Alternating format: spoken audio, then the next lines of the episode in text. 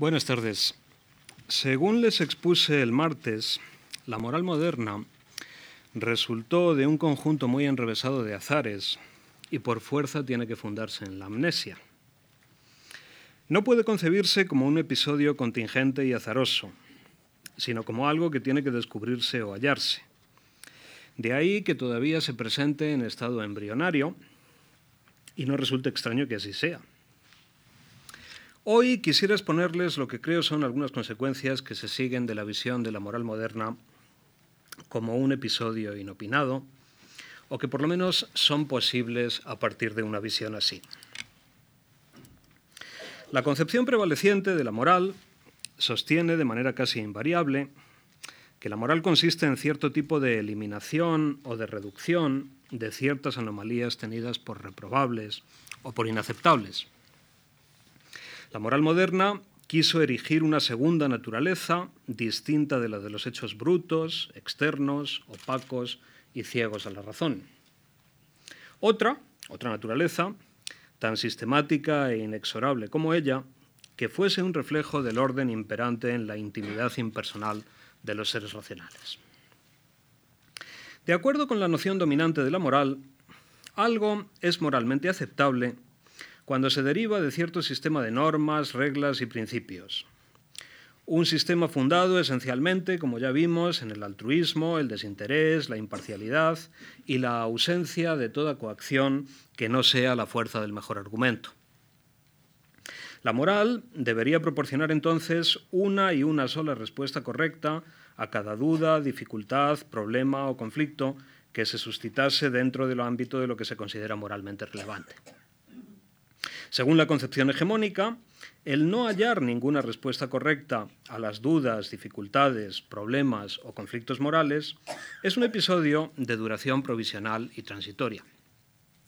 La moral moderna es, antes que cualquier otra cosa, un sistema de eliminación de desacuerdos. La idea de moral que cobró forma entre los siglos XVI y XVIII, la moral entendida como una naturaleza paralela, estaba pensada para arrojar cualquier desacuerdo fuera de sus fronteras.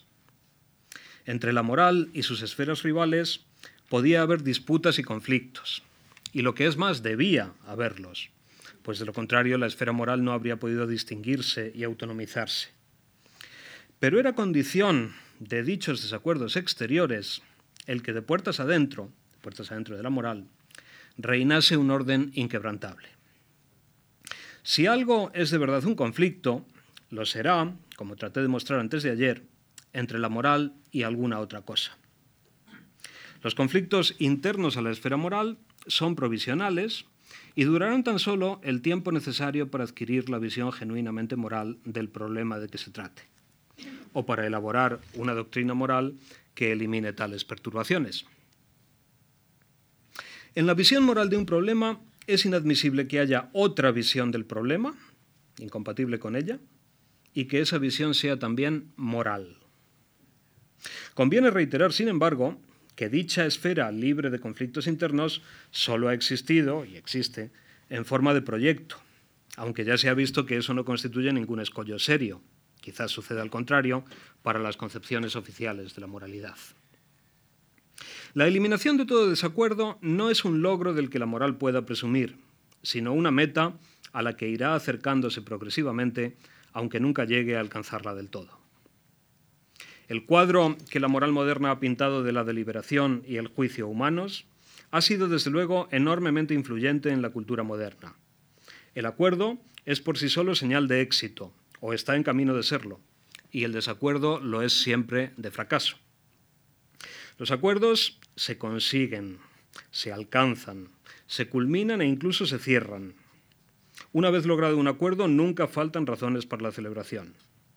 Los desacuerdos, por el contrario, se deben a la incapacidad, a la confusión, al ensimismamiento o a la mala fe, o quizás a la falta de procedimientos adecuados de diálogo. El desacuerdo es la semilla del enfrentamiento y a menudo de la violencia, cuando no un castigo o una maldición del destino. Y ese sistema de eliminación de conflictos ha de ser también un sistema de allanamiento e igualación de toda anomalía. La moral moderna está concebida para que si algo es moralmente exigible, esté en pie de igualdad con todo aquello que también lo sea. Y otro tanto ocurre con lo moralmente reprobable, desde luego. El objeto de una obligación moral puede ser sublime o admirable, además de obligado. Pero lo único que le importa a la moral es esto último, que sea obligado. Al igual que ocurre cuando el objeto de una prohibición es abominable y nauseabundo, además de estar prohibido. Los excesos de bien y de mal no son moralmente computables. Después de varios siglos de empresa moralizadora, todo esto nos resulta natural y apenas podemos concebir otra cosa. Pero en cuanto uno mira la moral como un azar, aunque sea un azar convertido hace mucho en destino, es fácil que dicha concepción del bien y del mal se muestre como algo un tanto temerario e incluso extravagante y caprichoso. ¿En serio pueden proclamarse ajenos a la moral los juicios que declaran a algo, a alguien o a las acciones de alguien dignos de una admiración inusitada, nunca recordada por quien la experimenta? No tiene nada que ver con la moral el percibir cierto episodio como un mal incomparable con cualquier otro, como algo cuya comparación con cualquier otra cosa resultaría ofensiva. ¿De verdad cae fuera del dominio de la moral el aprecio por ciertas actuaciones irrepetibles o inimitables? Actuaciones que si se repitieran o imitaran o se propusieran como ejemplos de, repetición o de imitación ya no serían objeto de aprecio. No hay en las estimaciones de cada cual ejemplos máximamente sobresalientes de objetos o de personas, tales que si se perdieran correrían riesgo de perder su valor todos los demás objetos o personas? ¿Puede presumir alguien adulto de no haber perdido nunca bienes irrecuperables, personas o cosas? Bienes, bienes incomparables, perdón, bienes incomparables con todos los demás, pero sin los cuales todo lo demás quedaría severamente disminuido en su valor. ¿Es cierto que todos los males pueden comprenderse como incumplimientos de un sistema coherente de normas? ¿Se posee lo esencial para comprender un mal cuando se tiene la norma que se ha quebrantado y cuando se conoce el lugar de esa norma en el todo de la moralidad? ¿Nos sentiríamos tranquilos y razonablemente satisfechos en un mundo en el que se nos garantizase que iban a cumplirse la mayor parte de las normas de la moral moderna? ¿Nos iríamos a vivir a un mundo como ese si se nos negara toda posibilidad de volver a este? ¿Recriminaríamos siempre a alguien por haber pasado muchos años en pos de una meta inútil artística, intelectual o quizás erótica, y le diríamos que además de fracasar ha hecho mal por desatender toda labor de beneficencia o de participación política, de manera que bien merecido tiene el fracaso. La concepción dominante de la moral, tan natural y robusta, choca, sin embargo, con dos grandes intuiciones o concepciones. La del mal descomunal o radical, del que suelen aducirse como ejemplos ciertas experiencias límite del mal, propias del siglo XX, aunque no exclusivas suyas, que no pueden describirse eh, sin más como violaciones de normas, como infracciones de reglas o como quebrantamientos eh, de principios, como ya he dicho. Y la del bien como irrupción de algo con lo que no se contaba y que rompe toda expectativa. Un bien excepcional e irreductible a normas, a reglas y a principios. Tomados en serio, los males descomunales y los bienes extraordinarios son los objetos más relevantes de los que debe ocuparse la ciencia del bien y del mal. Mientras que los males comunes y los bienes ordinarios, es decir, los males que quebrantan normas, reglas y principios y los bienes que satisfacen dichos requisitos, constituyen objetos de interés moral, pero de interés notablemente inferior al de los otros.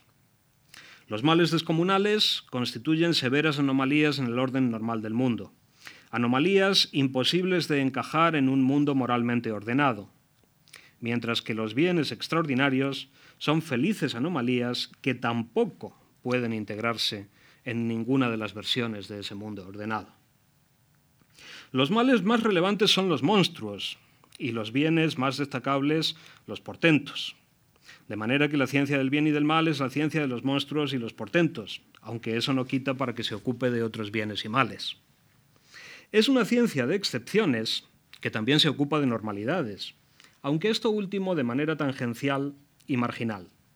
Para ella, los bienes ordinarios son portentos atrofiados y los males ordinarios monstruos domesticados. Esto es por lo menos lo que trataré de defender, aunque lo defenderé, lo defenderé de un modo un tanto paradójico. Lo relevante en los bienes y los males no es lo normal ni lo que llamamos moral, sino las excepciones descomunales de lo normal. Pero la, la, moral moderna no es un tren del que uno pueda bajarse cuando quiera. La moral, tal como la entendemos, marca con su impronta todas nuestras prácticas y la reflexión sobre ellas, sobre todo la reflexión sobre ellas. Tanto que sería pueril aspirar a librarse de ella.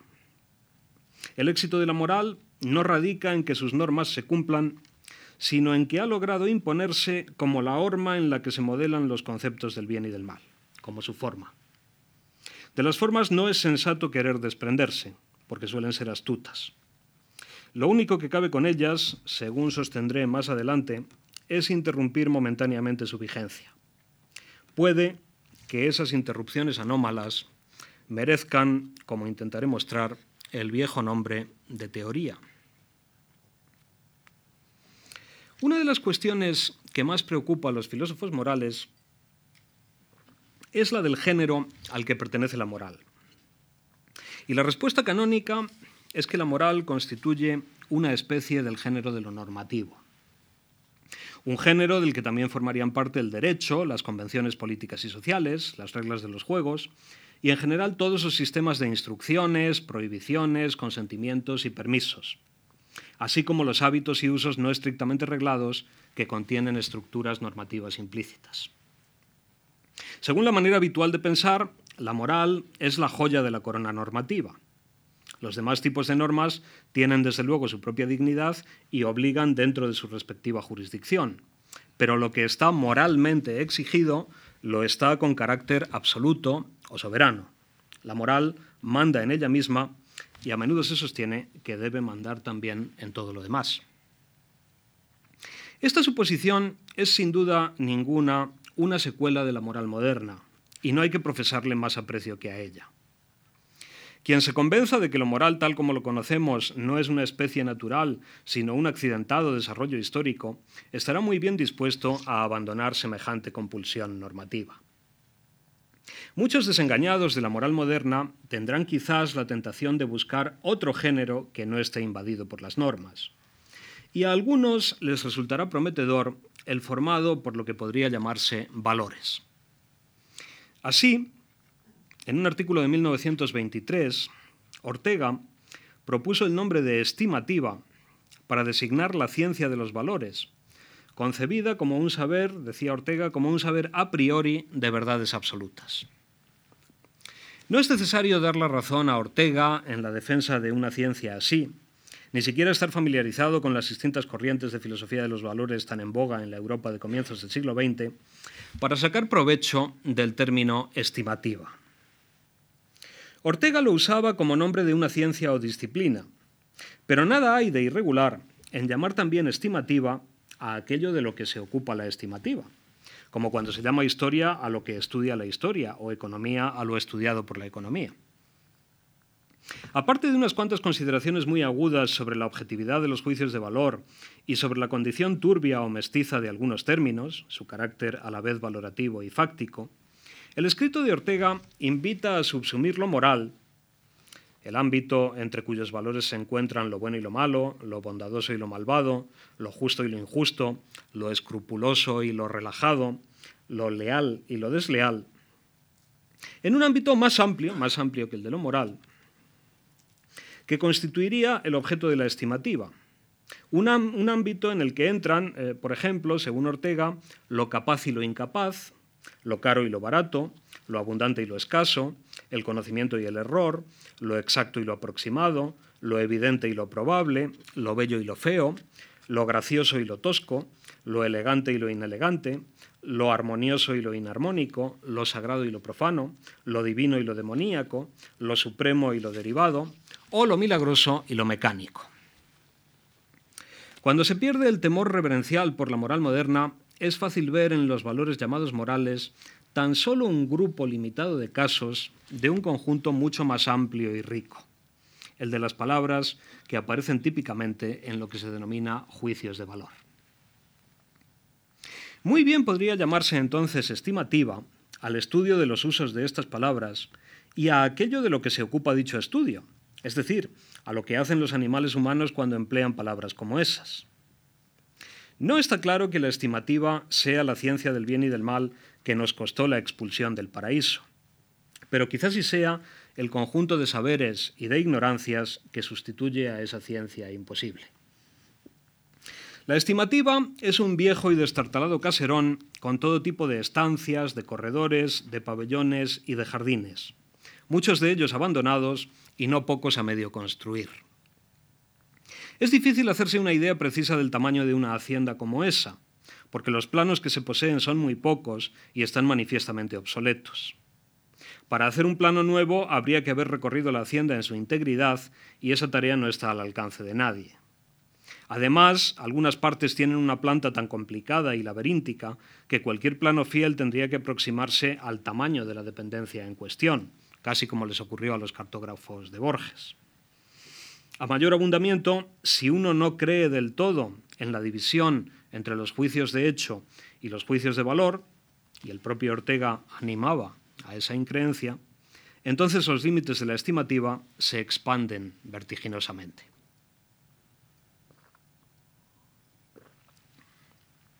El abandono de la compulsión por los acuerdos es una política muy recomendable para obtener un cuadro de la deliberación y el juicio mejor que el proporcionado por la moral moderna.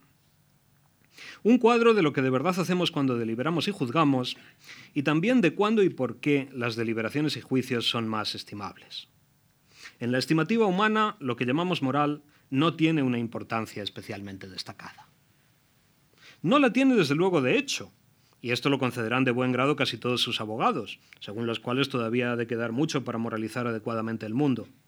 Pero tampoco la tiene de derecho, pues la idea de que la moralidad es la joya de la corona de la estimativa humana, la esfera destinada a regir soberanamente la conducta, constituye el resultado de creer con precipitación lo que la moral moderna dice de sí misma, que semejante moral es algo dado que uno puede encontrar en su fuero interno y que todos encontraremos por igual en la medida en que nos desprendamos de motivaciones e intereses espurios, o lo que es lo mismo, inmorales.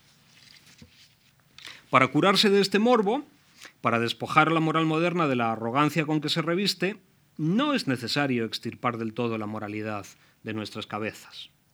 Basta con mirarla con el distanciamiento con que se mira a objetos históricamente formados como el canto gregoriano, el teatro isabelino o los salones dieciochescos. Basta con verla como el resultado de un cúmulo de episodios que se dieron accidentalmente y cuyos autores les confirieron muchas veces un sentido inapropiado o arbitrario, o que pasaron completamente inadvertidos. Lo que llamamos moral es simplemente un episodio más de la historia de la estimativa, no algo que radique en las profundidades de la naturaleza humana y pueda descubrirse en ellas. Si uno se enfrenta a la estimativa humana como a algo de lo que la moral es un mero episodio, el papel de los desacuerdos y de los conflictos pasa a ser muy distinto y mucho más decisivo. Hasta ahora se ha usado el concepto de estimativa de manera informal y más bien borrosa, como el conjunto de todos los fenómenos valorativos de no importa qué tipo.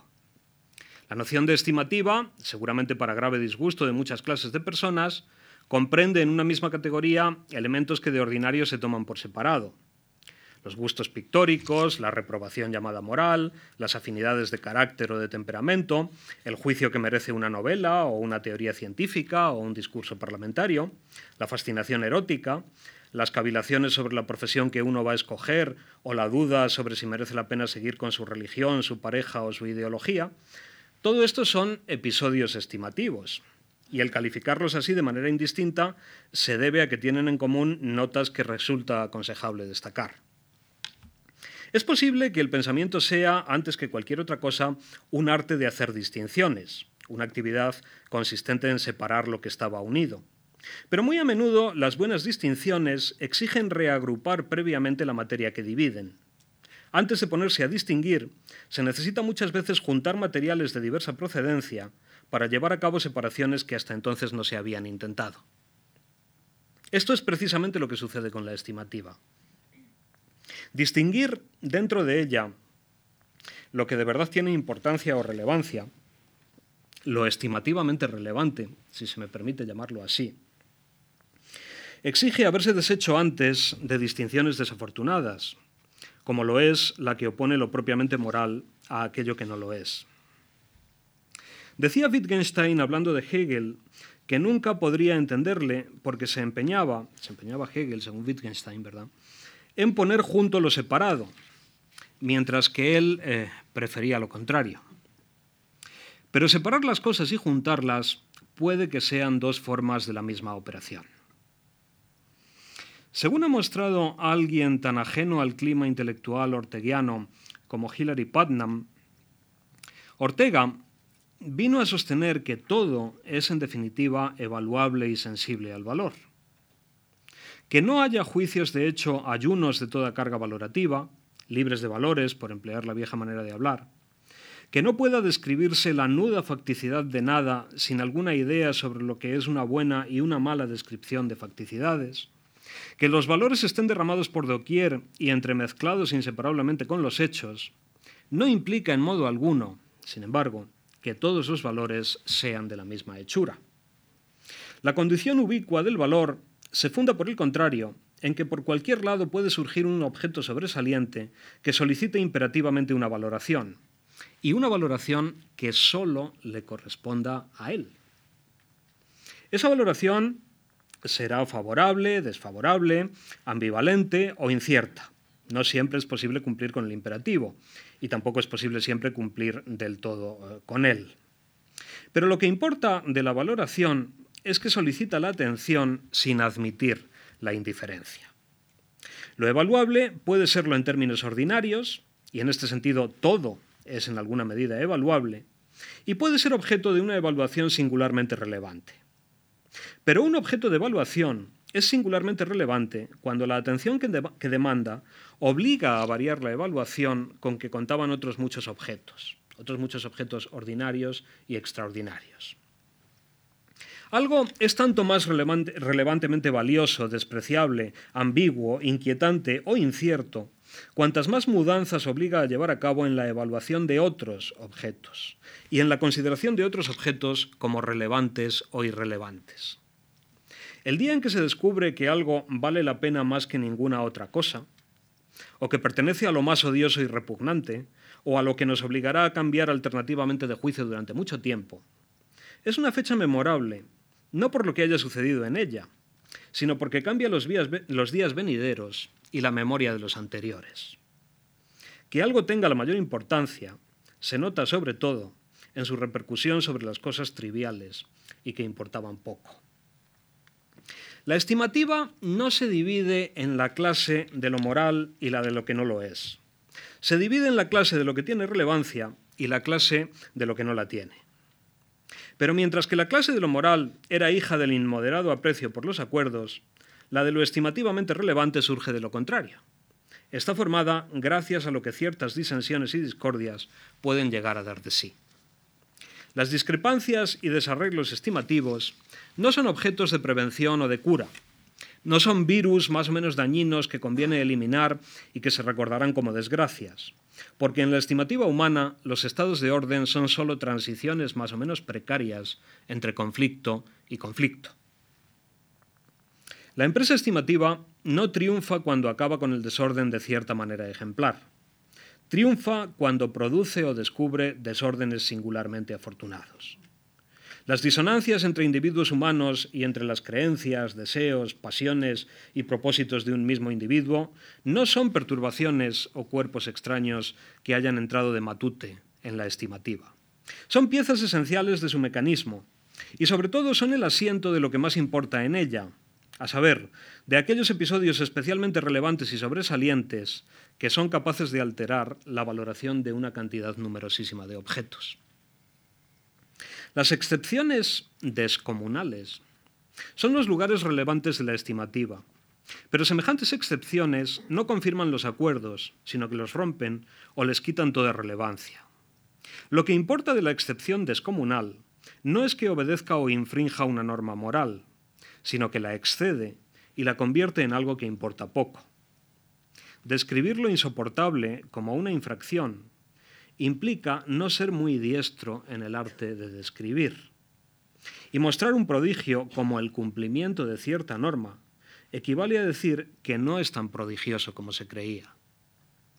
Tratar de ponerse de acuerdo tratar de ponerse de acuerdo sobre el hecho de que Auschwitz está mal es no haber entendido nada de Auschwitz. Y tratar de que otros presten la misma devoción que tú a lo que tú más estimas es tan solo un desvarío un poco atolondrado.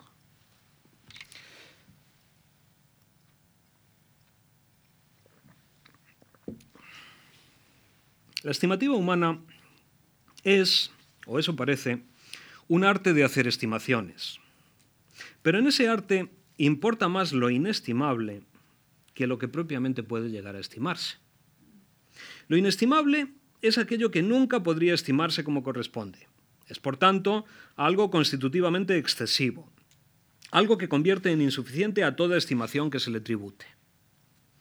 El aprecio que corresponde a lo inestimable no podrá tributársele nunca, y lo único que cabe reunir es cierta parte mínima de ese aprecio. Se sabe que a esa parte le falta mucho para poder corresponder, es decir, para alcanzar cierto nivel que resultase eh, suficiente pero desde luego se ignora qué nivel sería ese. Se tiene conocimiento de que hay algo que falta, e incluso de que falta mucho, pero nada más puede decirse de aquello que falta, porque de poderse decir ya se habría recorrido en cierto modo la distancia que queda por recorrer. Cualquier estimación que se haga de lo inestimable será inadecuada, aun la más generosa de todas las posibles. Esto es lo que quiere decir inestimable. Aunque sin duda ninguna también habría podido eh, significar aquello que a primera vista parece significar, esto es, lo que no puede llegar a estimarse porque no merece estimación alguna, inestimable literalmente, ¿verdad? Y no podrá corresponderle eh, ninguna eh, que, que llegue a obtener. Cuando se estima algo del modo ordinario y se le aplican los predicados habituales con que se forman juicios de valor, ya sean predicados positivos o negativos, los ejemplos más poderosos son precisamente los de lo inestimable. Y quizá en última instancia toda valoración elogiosa se haga buscando cierta semejanza con lo inestimable positivo, mientras que toda depreciación acaso intente ser una comparación con lo inestimable negativo. Lo inestimable no se parece a nada, pero el juzgar consiste en buscar parecidos con ello. Si no tuviéramos lo inestimable, no podríamos estimar nada. De manera que las, estimaciones exitosas dependen en realidad de las que no pueden ejercerse, de las que fracasan.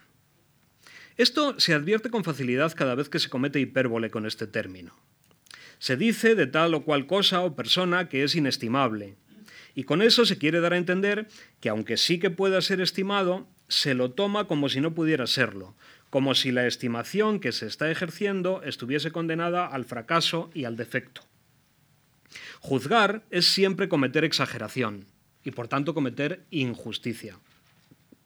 Sin hipérbole no habría juicio.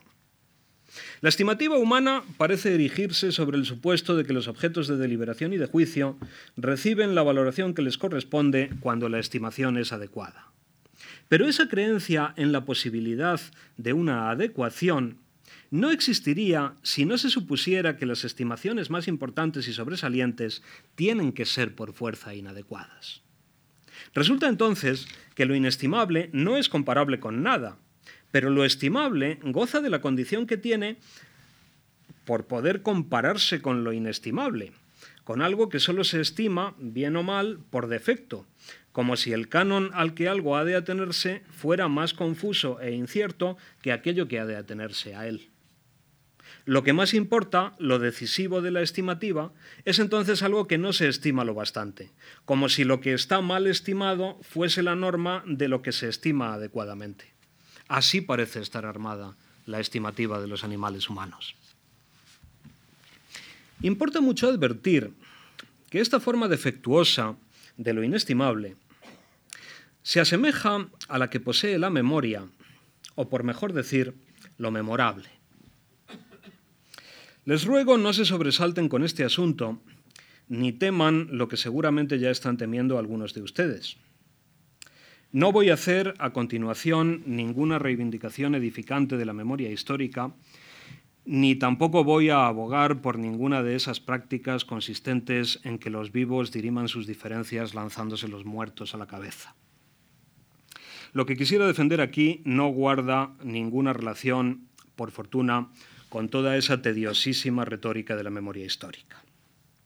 La categoría de lo memorable es desde luego estimativa, pues lo memorable es lo que merece ser recordado aquello a lo que se infligiría un daño y en cierto modo una injusticia si se lo olvidase o si no se lo recordase adecuadamente.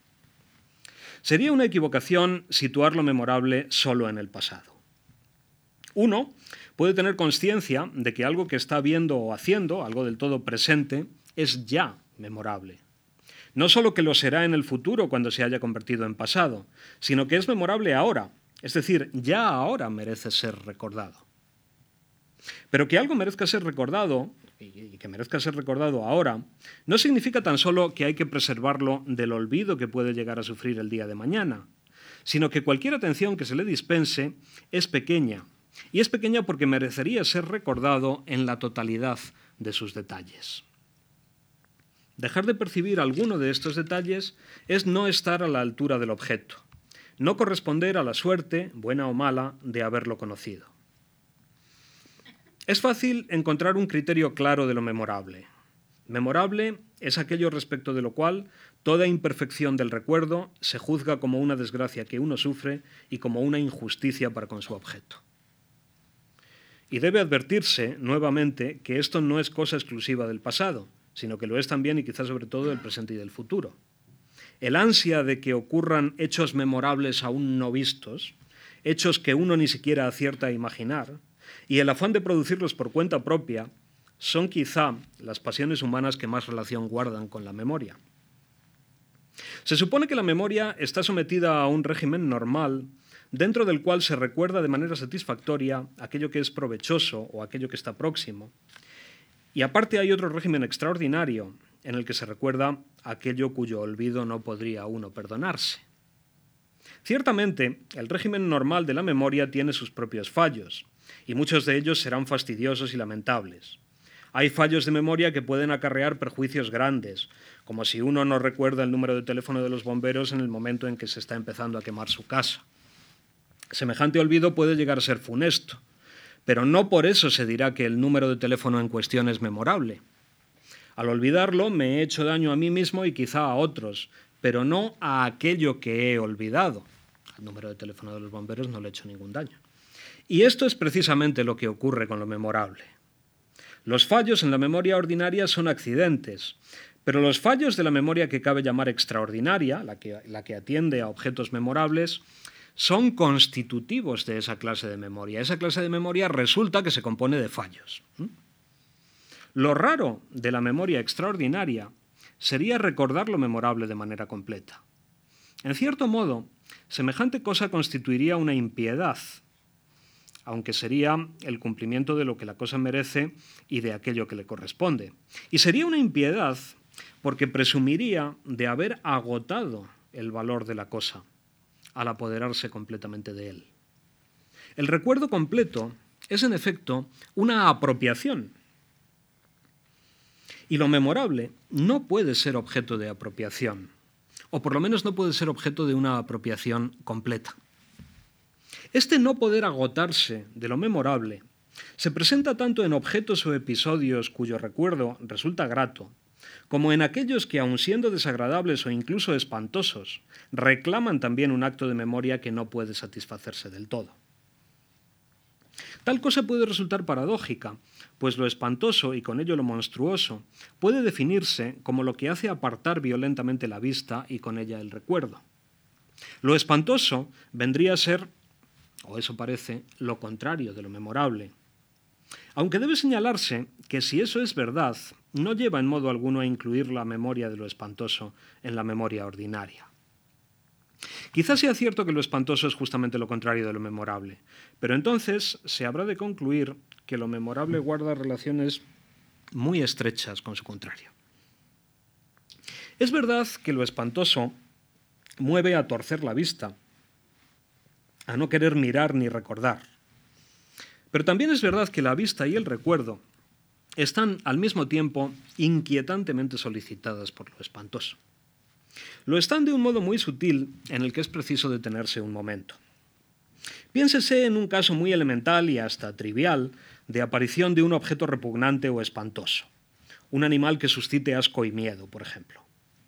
Sin duda ninguna, los ojos rehuirán la visión de ese animal en la mayor parte de los casos. Pero eso no significa que la memoria tenga que comportarse del mismo modo. Muchas veces el recuerdo de lo espantoso buscará de manera mórbida la reactualización de aquella aparición espantosa, y lo hará como una especie de sustituto, catártico o purgado, de la visión que no pudo soportarse. Un recuerdo completo de lo espantoso se tomaría como una liberación, y será frecuente que quien lleva a cabo esa remembranza lamente no poder recordar del todo. Eso no significa que lo espantoso sea memorable, pero sí que posee una estructura muy semejante a la de lo que llamamos memorable. Tanto en un caso como en el otro, el objeto reclama una rememoración completa, y en ambos casos esa rememoración es imposible. En el caso de lo que es memorable en sentido estricto, el recuerdo completo sería una especie de profanación, pero algo muy semejante sucede con su opuesto, porque el recuerdo completo de lo espantoso, un recuerdo que se llevase a cabo sin insuficiencia alguna, resultaría quizá tan insoportable como la visión misma que se rehuyó. En ambos casos se quiere algo que no puede alcanzarse y que si se alcanzara provocaría el mayor de los arrepentimientos. Pero en un caso eh, y en el otro, el impulso de lograr el recuerdo completo es poderosísimo. Sin estos desvaríos de la capacidad de recordar, la memoria de los animales humanos no sería lo que es. Que cierto episodio sea memorable quiere decir sencillamente que merece ser recordado. Pero la estructura de ese merecimiento no es nada sencilla. Que algo merezca ser recordado parece implicar que de hecho no lo es, o por lo menos que corre el riesgo de olvidarse. Por muy digno de recuerdo que sea algo que uno tiene ahí presente, no es fácil que se suscite la cuestión de si es memorable salvo que uno tema olvidarlo. Lo memorable se funda en el olvido o en el peligro de olvido. En su proceder ordinario, la memoria es un conjunto ordenado de reconocimientos. Pero recordar algo memorable, a diferencia de recordar otro episodio cualquiera, implica que aquello que suscita el recuerdo es inevitablemente distinto de esto que se recuerda. Lo que se posee, lo que se posee ahora, nunca es objeto de recuerdo. No se recuerda desde luego el presente. Alguien que no recuerde lo que acaba de hacer no tiene presente ni pasado. Pero alguien que recordase, alguien que recordase lo que acaba de hacer, sería una criatura patológica desprovista de presente y consagrada a dárselo todo al pasado. Es cierto que uno puede tratar de recordar, es decir, de no olvidar, cierto número de teléfono que acaban de darle, o una lista de ocho nombres propios que ha cazado al vuelo y que resultan muy importantes para cierto fin. Y nada de esto tiene mucho que ver con el pasado. Pero tratar de recordar, de recordar, algo inmediato o presente, solo tiene sentido porque uno teme que se le olvide. Lo normal es olvidar cosas así. O porque simula no haber prestado atención. Uno recuerda los números de teléfono de casas en las que ya no vive el de su domicilio actual no lo recuerda, simplemente lo sabe. Y solo dirá que lo recuerda si por azar lo ha olvidado y logra vencer el olvido, o si eh, eh, lo, recuerda eh, después de haber dudado sobre si se equivocaba, si ha tenido alguna vacilación.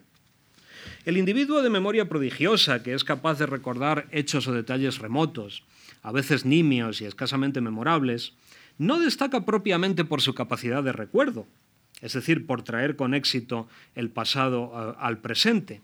Destaca por otra cosa, destaca por moverse por el pasado como si fuera el presente. No es, que, no es que se acuerde mucho de lo que ocurrió eh, hace mucho tiempo, sino que es que vive todavía en ese presente. Podrá dar la lista de los comensales de una cena de hace 20 años con tanta viveza y tan poca vacilación como lo haría con los invitados al almuerzo de hoy, porque en cierta manera su actualidad está en lo que erróneamente se llama pasado, que quizá para él es más actual que el momento presente. Pero si ha de haber propiamente recuerdo, tiene que haber recuperación. Y quien no ha perdido nada, no tiene nada que recuperar. Tiene el pasado disponible y lo tiene al alcance de la mano como si fuera eh, presente. Y en cierta manera ve todos los hechos de que puede dar noticia como si fuesen simultáneos. Que uno ocurriera ayer o esta mañana y el otro en 1985 son solo detalles eh, completamente irrelevantes. Pues bien, la estructura de lo memorable se reproduce en lo inestimable. En ambos casos hay una imposibilidad de saturación o de coincidencia entre lo exigido y deseado y lo que puede lograrse, aunque eso no lleve a dejar de buscar la coincidencia. Y lo de menos es que lo que no puede estimarse o recordarse sea el mal o el bien. Hay una raíz común del mal y del bien que puede hallarse en ciertos bienes y males extraordinarios, incapaces de estimarse e incapaces de recordarse eh, como debieran. No se ha señalado mm, en las eh, anteriores eh, consideraciones que lo inestimable negativo se distingue también por no ser estimado como debiera, aunque aquí estimado valga en realidad por desestimado. Se trata más bien de lo despreciable, aunque no en el sentido de aquello que puede no tomarse en consideración, sino en el sentido de aquello que siempre podrá ser objeto de un desprecio mayor que el que ahora se le ha dispensado. Esto es lo despreciable, lo que todavía no se ha despreciado eh, suficientemente. Pero estimar significa propiamente ponderar, y aunque se trata de un término inherentemente valorativo, es en su origen neutro en cuanto al signo del valor. Hay que apresurarse a añadir que la expresión neutro en cuanto al signo del valor es muy artificiosa y quizás sea desafortunada, porque ese signo es algo que viene después y aparte de la condición estimable de algo. Estimable en el sentido de que reclama valoración y una valoración muy intensa que repercutirá seguramente eh, en muchas otras. Lo de menos es que lleve el signo más o el signo menos. Algo es inestimable, en un sentido por lo demás del todo literal, también cuando reclama una estimación tan negativa que excede la capacidad de despreciar. En realidad, importa relativamente poco que aquello que no pueda satisfacerse sea la estimación positiva o el desprecio. Lo que importa es que el objeto reclama una valoración, cualquiera que ésta sea, que excede las capacidades habituales de valorar, de modo que la valoración que se haga será siempre defectuosa y no corresponderá a lo exigido por el objeto. En los bienes y males sobresalientes, lo que importa no es que se trate precisamente de bienes o precisamente de males, sino su condición excesiva, inasequible a la capacidad estimativa de que se dispone y que se conoce. Resulta, entonces, que la estimativa de los animales humanos se distingue sobre todo por no poder satisfacer aquello que con más seriedad se propone. No puede, en efecto, estimar lo inestimable, y esta resistencia a una estimación adecuada toca por igual a bienes y males inestimables, a bienes y males excepcionales. En lo inestimable, que es lo más importante de la estimativa, la diferencia entre bienes y males importa menos de lo que tienen en común. Parece razonable suponer que la estimativa de tener que ser algo habría de ser un sistema de estimaciones adecuadas, un conjunto ordenado de capacidades de deliberación y de juicio que permitiera acertar en cada caso con el valor que corresponde a cada cosa y actuar de aquella manera que pudiera juzgarse después adecuada y proporcionada. Qué noción más natural de la estimativa.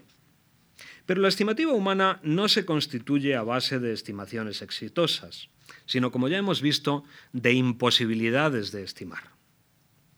Lo bueno ordinario es como lo inestimable, solo que en pequeño tan en pequeño que la comparación tiene que retirarse nada más enunciada. Y por su parte, lo malo ordinario es como lo malo descomunal, solo que sin comparación posible. Lo normal tendría que poder compararse con lo inestimable, pero la comparación fracasa y en esta imposibilidad de comparar ciertas cosas con otras radica quizá lo esencial de la estimativa humana. Hay objetos normales de estimación, porque los hay anómalos y ellos no lo son. Lo ordinario en la estimativa es lo que no llega a tener tanta relevancia para ser inestimable. Es decir, las estimaciones posibles son aquellas a las que les falta mucho para ser imposibles. Lo estimable habitual es un defecto de lo inestimable. Si lo inestimable se normaliza y se reduce a un objeto o episodio más, se ha violentado con ello su condición inestimable. Y esto quiere decir que no se le ha hecho justicia. En realidad, no cabe justicia con lo inestimable porque nunca, como ya se ha visto, se le llegará a tributar el aprecio o desprecio que propiamente merece. Pero esa injusticia es menor que la producida al rutinizar lo inestimable, al convertirlo en cosa ordinaria y perteneciente a las normalmente estimadas. Dicha prohibición de asimilar resulta muy clara cuando lo inestimable es un bien. Sería una profanación, como también lo sería el recuerdo completo, pero aquí sería una profanación vil, que no podría tener como excusa el exceso de devoción. También lo es cuando se trata de un mal, porque la asimilación de los males descomunales a los ordinarios es, además de una falsificación que rebaja inadmisiblemente la cantidad de mal poseída por aquello que se asimila, un daño que se inflige a quien sufrió el mal y un beneficio inmerecido que se regala a quien lo perpetró. Algo semejante a esto ocurre de manera inevitable cada vez que alguien con fortuna o sin ella intenta explicar cierto mal descomunal, normalmente tratando de desentrañar sus causas. Cuando se dice que las causas de un mal excepcional fueron estas o las otras, es fácil sospechar que por debajo de la explicación hay un propósito de exculpar o de mitigar un tanto la magnitud del daño.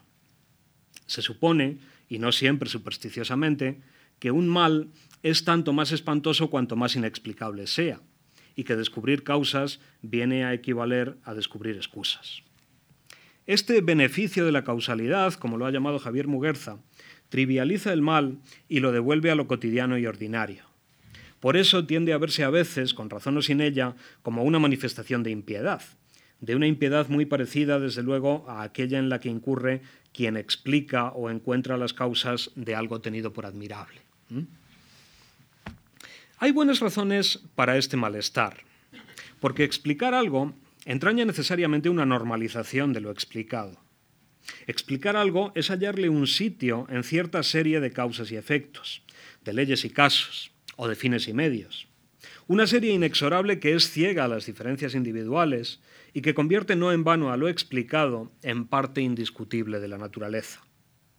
Pero con la prohibición de asimilar, se trata precisamente de impedir aunque desde luego a la desesperada, semejante naturalización de lo que en ningún caso debe naturalizarse.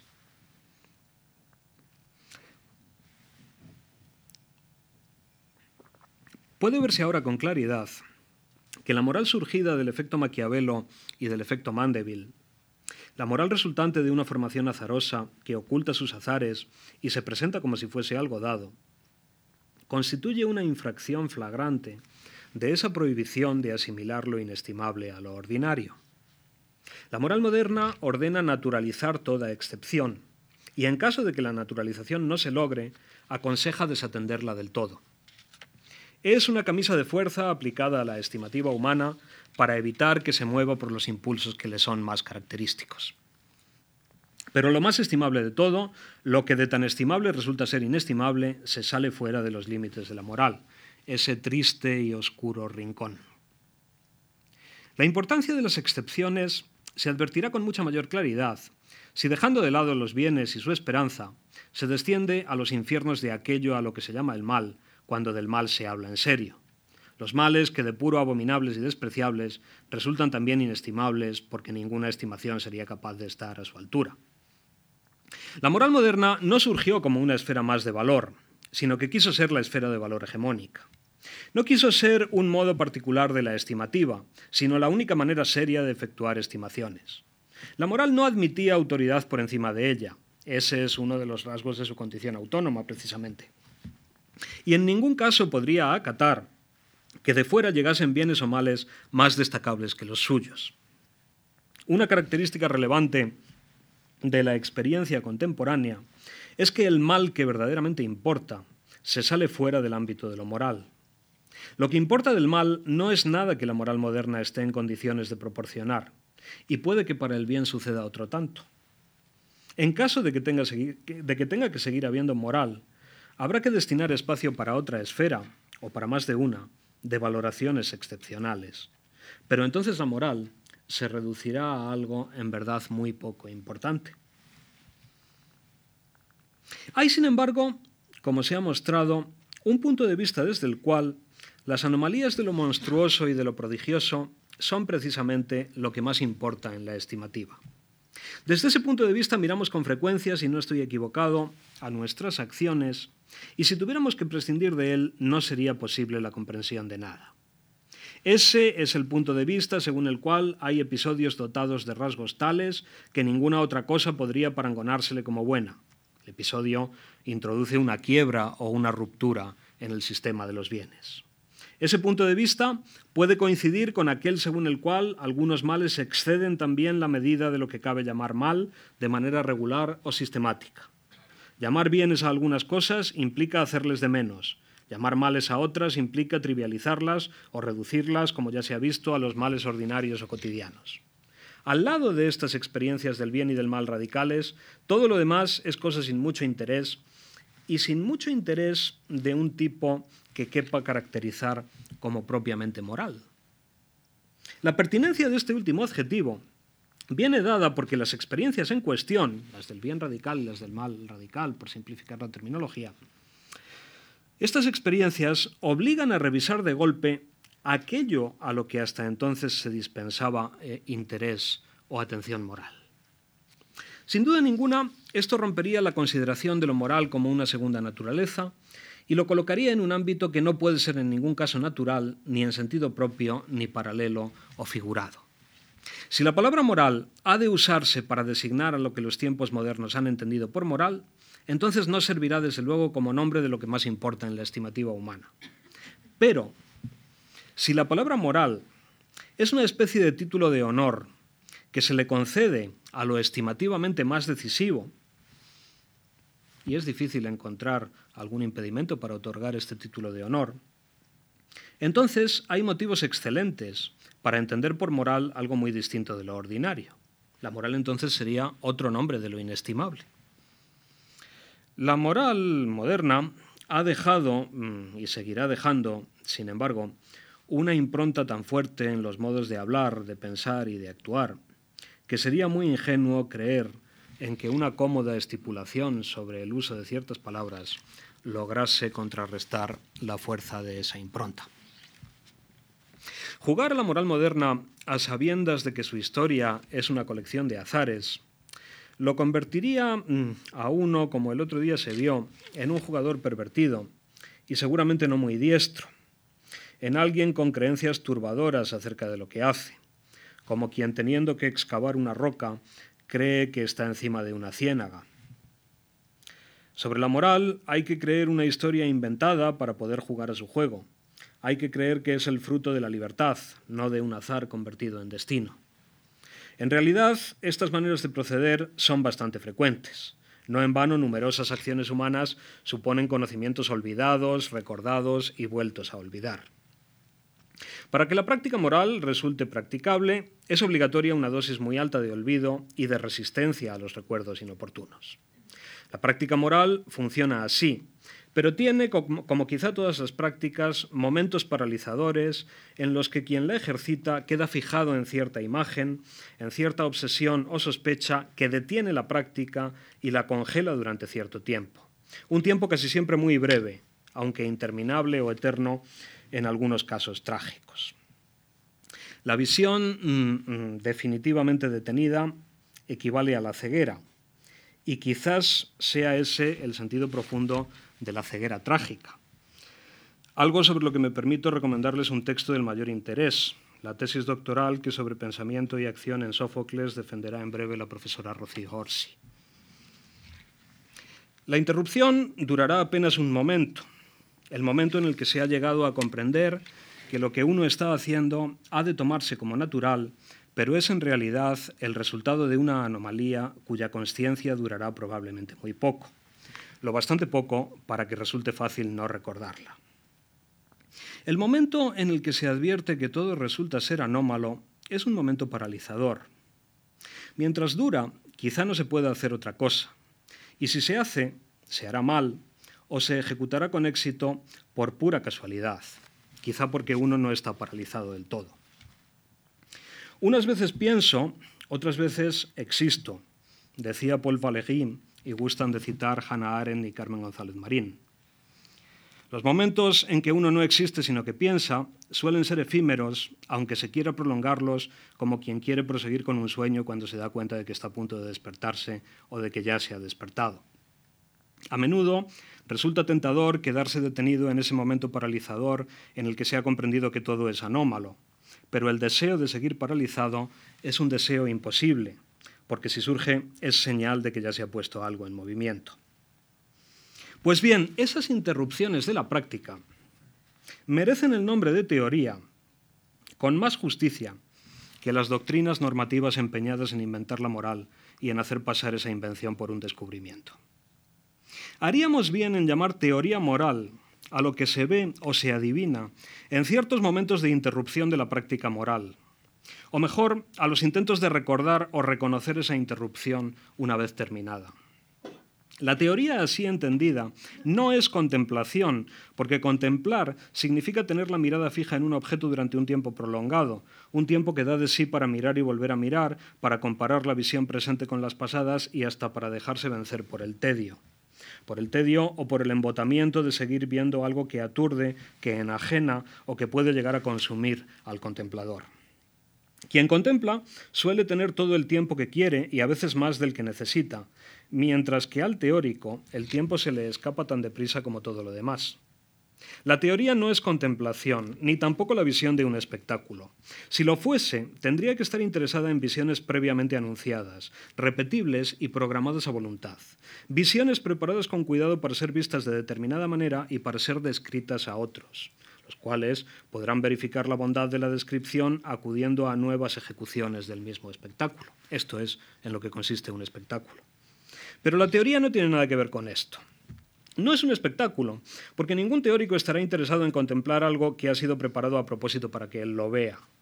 Una visión cuyo principio y final están dispuestos de antemano y que ha sido concebida para que al espectador le entren por los ojos ciertos objetos y otros se le hurten, como dando a entender que hay cosas que no pueden pasar sin ser vistas y otras que deben quedar ocultas, y que esto se decidió de manera definitiva cuando se concluyó el plan del espectáculo un plan, por cierto, en el que el propio espectador está incluido precisamente en condición eh, de espectador y no en otra. La lucidez de la visión teórica no puede soportarse más de un instante. El teorizar no es un estar mirando, sino un entrever efímero y accidentado. Y los intentos, casi siempre infructuosos, de recordar semejante visión o entrevisión.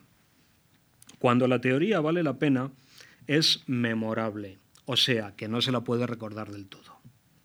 Más que cualquier otra cosa, la teoría es una interrupción de la visión ordinaria y suele terminar con un regreso al orden, con una reanudación de las prácticas normales y con la negación o el olvido de los muy efímeros episodios anómalos en los que la normalidad se vio bajo una luz inquietante y extraña.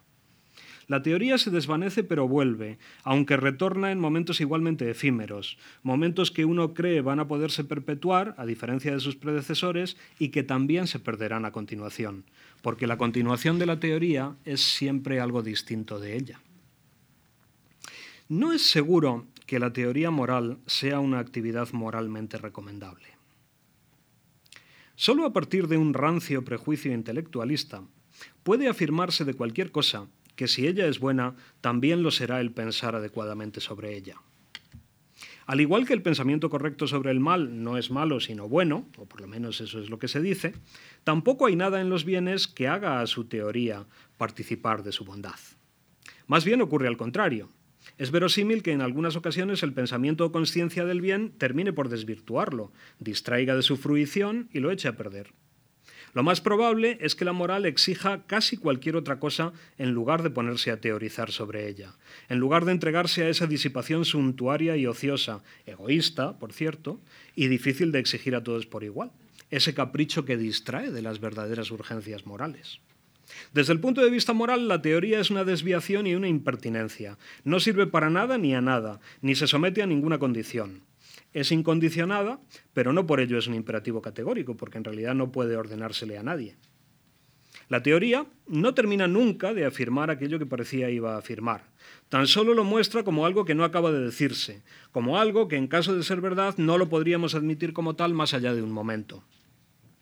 La mayor parte de la filosofía valiosa, en moral y en cualquier otro asunto, es un intento de enunciar con normalidad algo de lo que uno vio en los raros momentos en que, abandonándolo o siendo abandonado por él, creyó entender el decurso normal de las cosas de modo hasta entonces insospechado. Momentos de sobresalto en los que se ve lo normal como algo inverosímil e inaudito, aunque lo inquietante y anormal sea el momento mismo. Declarar lo que uno ha visto es una de las ceremonias más importantes y prestigiosas de la civilización occidental. Por eso resulta conveniente llevarla a cabo con la debida pureza y por eso la mentira es uno de los pecados morales más vergonzosos. Parece que la tarea de la filosofía debería consistir en tratar de expresar de manera ordenada y precisa aquello que uno ha visto o comprendido cuando ha examinado las cosas con lucidez, es decir, en perpetuar esos momentos de lucidez o exprimirlos, sacándoles todo lo, todo lo que de pronto acertaron a elucidar. Si algo es verdad, tendrá que serlo siempre, no solo durante un momento, porque la fugacidad no es el signo de la verdad, sino el de la apariencia. Resulta probable que la filosofía sea algo parecido a eso, y que los buenos textos filosóficos tengan que medirse por su fidelidad a cierto momento y a lo que todavía puede dar de sí. Pero lo anterior quizás sea más que nada el resultado de una ilusión, porque el buen filósofo está acostumbrado a haber perdido el estado de gracia y a fingir competentemente momentos y lugares en los que no estuvo. En realidad, esto no constituye ningún desastre porque literalmente nadie está presente en momentos así, y sería fraudulento exponerlos como propios. El que está presente en ellos no es nunca uno mismo. El filósofo está especializado en explicar cómo serían esos momentos en caso de que efectivamente se dieran. Dibuja los planos de una ciudad en la que no ha estado nunca o que solo ha visto durante instantes brevísimos. La diferencia entre haber estado en persona y haber oído relatos o visto representaciones no es decisiva, porque a la teoría le importa poco la experiencia directa. La teoría no es una vivencia que uno pueda tener o no tener.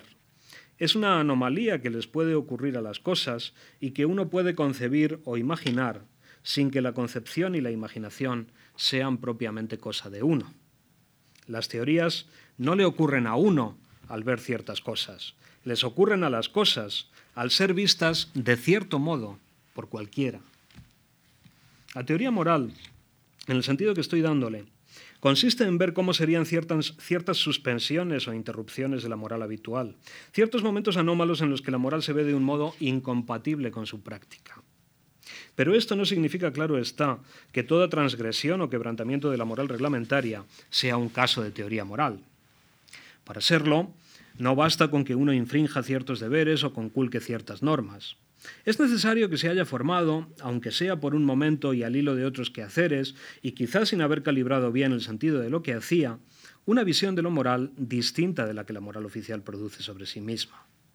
Quizá la expresión teoría moral sea contradictoria o por lo menos conflictiva, porque la moral es un hábito y la teoría es una interrupción del hábito.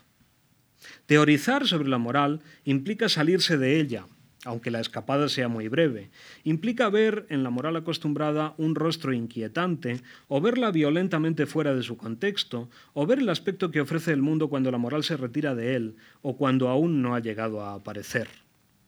Desde la antigüedad se ha creído muchas veces que la teoría es una forma de vida, pero ese juicio consiste más que nada en la expresión de un deseo, de un deseo imposible de cumplir, porque la vida del teórico carece propiamente de forma. Y si la tiene, es tan poco teórica como la de cualquiera.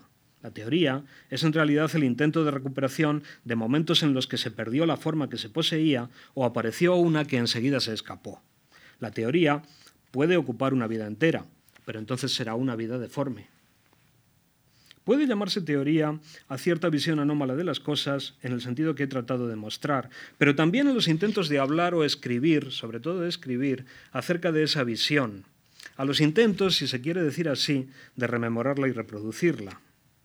Hablar, escribir o pensar acerca de visiones anómalas de las cosas es un intento de resucitar la visión, una visión que se tuvo claro está con palabras, aunque quizá con palabras que no terminaron de encontrarse, que no se hallaron del todo, y que eh, no acertaron a juntarse unas con otras. Y entonces es un intento que seguramente se juzgará como frustrado, porque se dirá que la recuperación no ha estado a la altura de lo visto.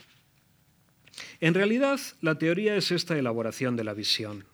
La elaboración de algo que se supone no elaborado pero que sí lo estaba, aunque de manera anómala, que se supone visual pero que fue verbal.